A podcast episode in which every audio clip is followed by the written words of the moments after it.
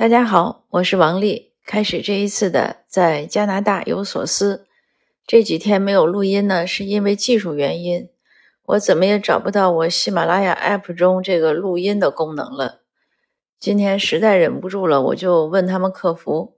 他们客服呢，虽然是机器人，但是他也没有给我一个回复，我就留了言。但是刚才看几个小时之后呢，突然我的界面就恢复了。不知道是什么样神奇的一个理由。先分享一个读书心得吧。忙完了草坪音乐节，我又开始努力让我的生活回到正常的节律中，就是每天要抽出一些时间来读书。但我买了一本书呢，还是上学期学跨文化交流的时候，我们老师推荐给我的。他就说是文化的。这个原因和不同的组织架构或者政策之间的关系，他们把文化呢比作每个人思维的假设。假设你的大脑是一个计算机，那文化呢就是软件。我只是看了一个开头，就发现一个有趣的事情。其实这个事情以前也知道，不同的国家或者不同的呃。洲啊，比如说美洲啊、亚洲啊，他们画地图的时候会把自己的国家放和那个所在的州放在中间，就是放在地图的位置上。所以，比如说我们中国为什么叫中国，就是因为最早古人认为中国是在世界的中央。那这本书的前言中呢，就写到这个作者呢，他在世界旅行的时候呢，买到了新西兰的地图、欧洲的地图和美洲的地图。就是这样的一个不同的格局，每一个地方出的地图呢，都会把自己放在中间。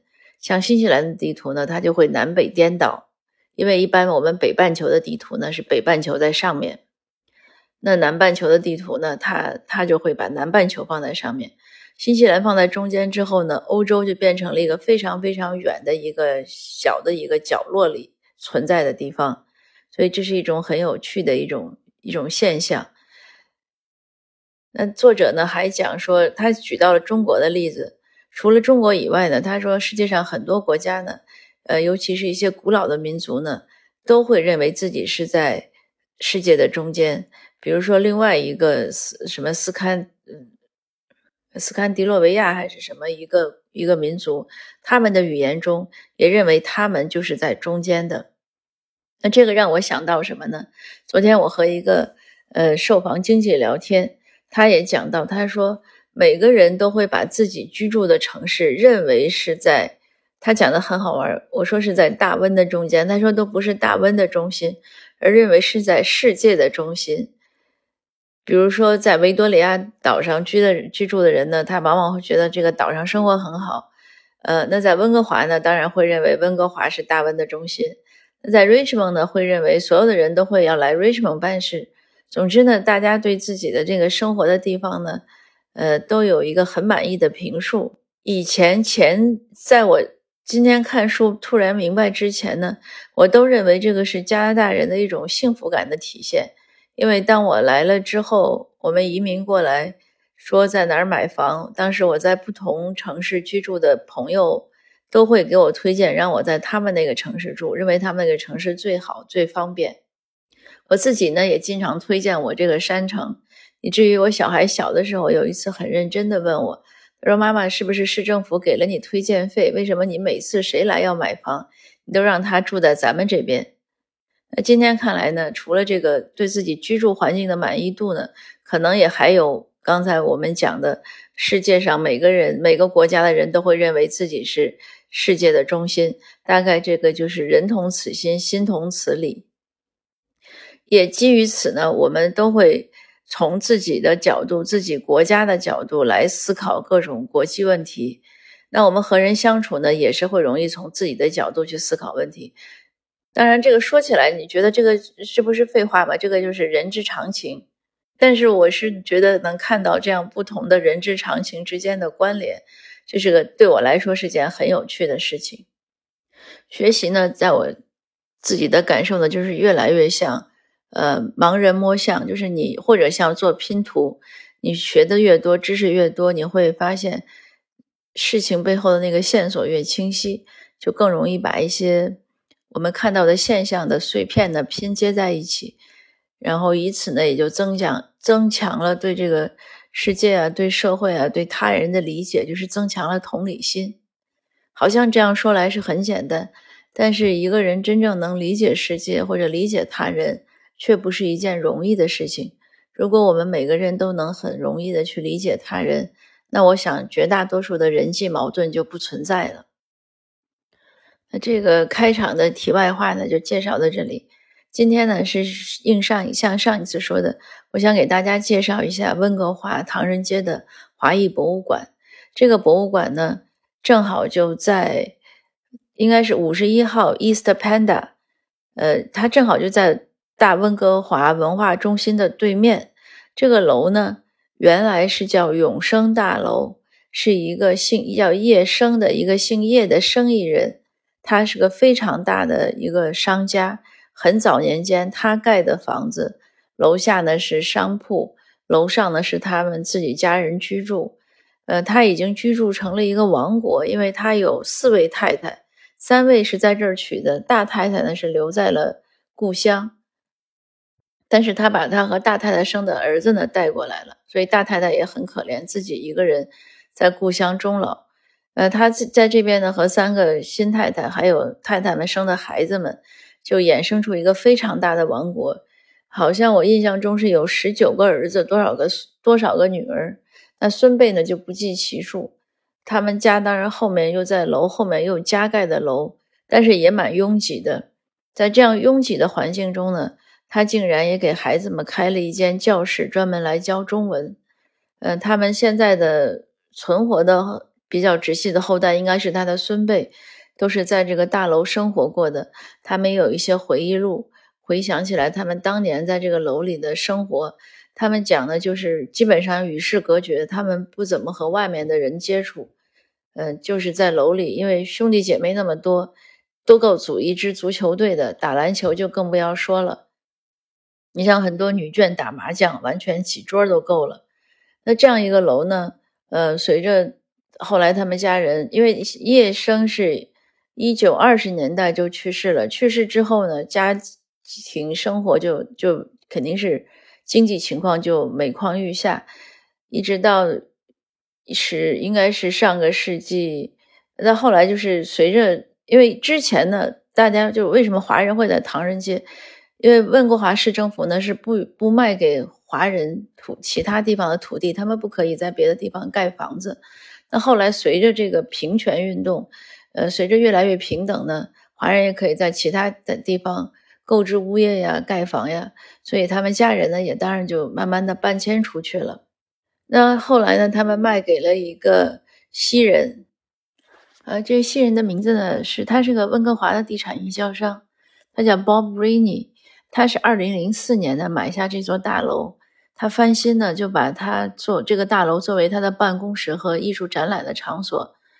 那二零二零年呢，B.C 省政府呢提供了资金购买了这座大楼，Bob Rainey 呢他也捐助了很多钱出来，就让这座楼来办为华裔博物馆。所以这座楼呢是许多人的合力。那开始修博物馆的时候呢。呃，联邦政府给了一些资金，像立德惠，立德惠女士呢，就是我前面也讲过，她是加拿大第一位华裔或者是亚裔的女性的参议员。那还有林思琪家族，他们都捐了钱，当然还有很多个人也捐了钱，但他们两家捐的应该是目前来说大概是最多的私人捐助。那这个博物馆呢，呃，其实也不算大，但是对于华裔来说呢。应该就算不错了，终于有了一个地方展出。我特意写了一篇文章，我觉得展出的是什么呢？就是展展出的我们那么多，呃，仙桥的故事。我是这样写的：我说，随着华裔博物馆的开馆，历史终于在现实中找到安放。那些流落在山间、海边、枕木下、矿山中、孤老终生。梦回唐山，至死不能的数不清的名字已经丢失的仙桥的移民的故事，终于有了安息之所。这个就又回到我们的历史观：为什么要知道他们的故事？因为知道他们的故事，才知道他们所经历的和这个社会所存在的一些问题，就是他们经历的一些困难和这个社会所存在的一些问题，以及我们有可能还会面临到的一些挑战，它都会有一个延续。而且呢，我觉得还有一个就是可以学习到先乔们曾经怎么为了生存，为了呃维权，他们那个时候其实都没有太强的平权意识，他都不是说我一定要平等，他就是要基本的生存，因为太多的歧视让他们都没有办法生存，所以他们就是怎么样那么没有文化、没有财力、没有社会地位的情况下，怎么样去挣扎一代一代。是非常不容易的，因为当时来的时候，那个才真的叫农民工，都是直接从广州乡间来的，广东乡间啊，四叶啊，三叶，很多乡下来的，他连中文都不懂，更不要说英文，他根本没有什么互联网，所以他不知道世界是什么样子。所以当他们来到这儿，面临那么多对他们来说完全是全新的事物以及压力的时候，他们仍然能在。食不果腹、衣不蔽体的情况下，在勉强维持生存，甚至是在死了很多人的这样的牺牲了生命的情况下，还是在努力的为自己和后代争取到一点一点的生存空间，包括共同让孩子们就好华裔的孩子和白人的孩子一同上学的权利啊，还有用游泳池的权利啊等等这些，包括我刚才讲可以在唐人街以外的地方。买地盖房的权利，那这样的精神也是非常值得学习的。就是在华裔博物馆的一个小展览的一个桌上呢，它放着一个小小的一个屏风，屏风上呢印着几行字，我是很受感动，所以我把那几行字呢写过来，当做文章的结尾。他是这样写的：华人文化中，傲雪寒梅是一种为人称颂的品格。梅花象征着坚毅、强韧、耐久。那我说呢，愿这种精神之光呢，继续照亮社区。那他这个华裔博物馆的首展呢，他就展览了，因为正好今年是排华法案一百年，他就展出的就是排华法案的这样的一个情况。因为排华法案之后呢，要求在加拿大的华人呢都必须要登记，所以他就展出了各式各样的登记证。那些证件最后一行都印着说，这个证件呢不证明你在加拿大具有合法的居留权，所以这也是为什么唐人街一直有中文教育。还有说叶生刚才在那个那么他的那个王国中，他家族的王国中给孩子开出一间中文学校，就是因为他们觉得随时有可能被驱逐离开这个国家，那他们只能是回到中国，所以必须要学中文。啊，顺便说一下，就这个。呃，瑞内家族他们买了这个大楼之后呢，他们确实很注意文化的保存。他们当时重新翻修的时候呢，他把那个教室的黑板用玻璃罩扣住了，所以现在黑板上写的字呢，还是当时这个大楼被卖给他的时候那个字。这个是挺感动，而且楼里呢有很多旧的，呃，包括石头啊，就是那个地基啊，一些门窗呀。也还都有保留，所以这也是各地修文物大概都是这样，就是能留能留下来就留下来，当然有些也是复原的。那我们去我去看的时候呢，呃，确实有有感觉是你能走在时空隧道中。那华裔博物馆呢，它是定在今年七月一号开馆，这个日子也是很特别的，因为呢，它一个方面是加拿大的国庆日。第二呢，也是排华法案一百年的纪念日，他自己开馆，而且今年呢，省政府呢把这一天定做了华裔铁路工人纪念日，这个很难得。但很可惜的是，省政府也没有做什么大张旗鼓的宣传，只是在早晨早晨六点多的时候，他们发的新闻函。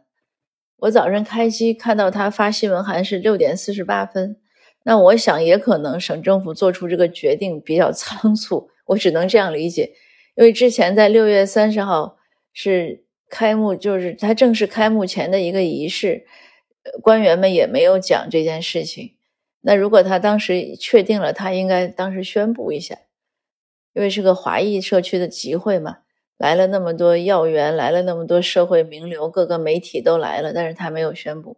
可是七月一号早晨，呃，那个反歧视什么和多元文化的负责这个工作的，他是个秘书长，叫艾美宝，他中文名这样翻译过来，他发了一个很短的一个，嗯，算贺词啊，算什么这样的一个讲话，但是这个讲话呢讲的也不深入，也是一些套话，嗯，所以更证明我就是在我的推断下，我觉得他这个事情做得很仓促，但是不管怎么说呢，嗯，他们做了。所以我们有了，应该全全加拿大这是第一个华裔铁路工人纪念日。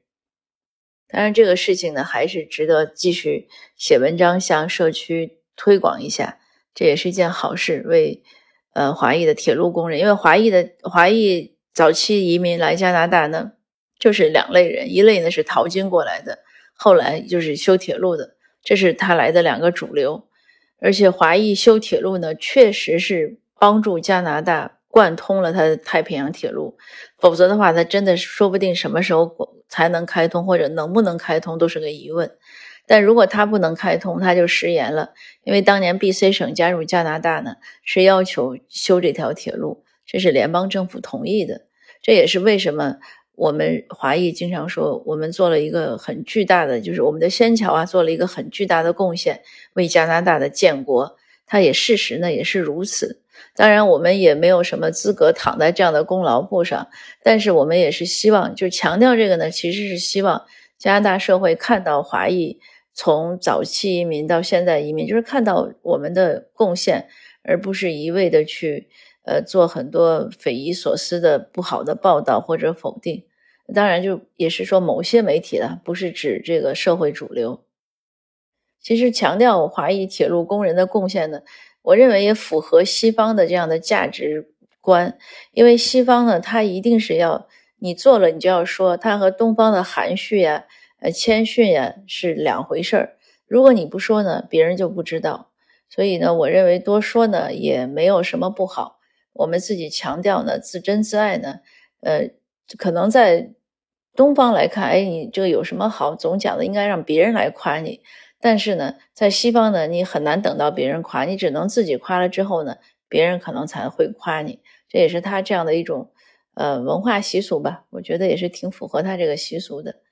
那今天的分享呢，大概说的就是这些。因为那个华裔博物馆其实是非常值得看的，我这个三言两语很难说清楚。我做这个分享呢，也是希望，如果你在加拿大，如果你在大温地区，那你你在大温地区呢，是一定应该来看一趟。呃，很值得。这个现在唐人街呢很干净，而且治安也很好。呃，停车其实也很方便。如果你找不到街边的，因为街边很多停车位也要付费。呃，当然也有一些免费的，不多。但如果你找不到街边的，你就停在它叫华府广场，它那个有非常大的一个停车楼，就在那个 Kufer K K 呃 k i l f e r 吧，它叫 Kufer Street，就是我们常说的那个富大海鲜酒楼。在三楼，那就是他所在的那个楼的停车，停车楼位子非常多，而且价格也不贵。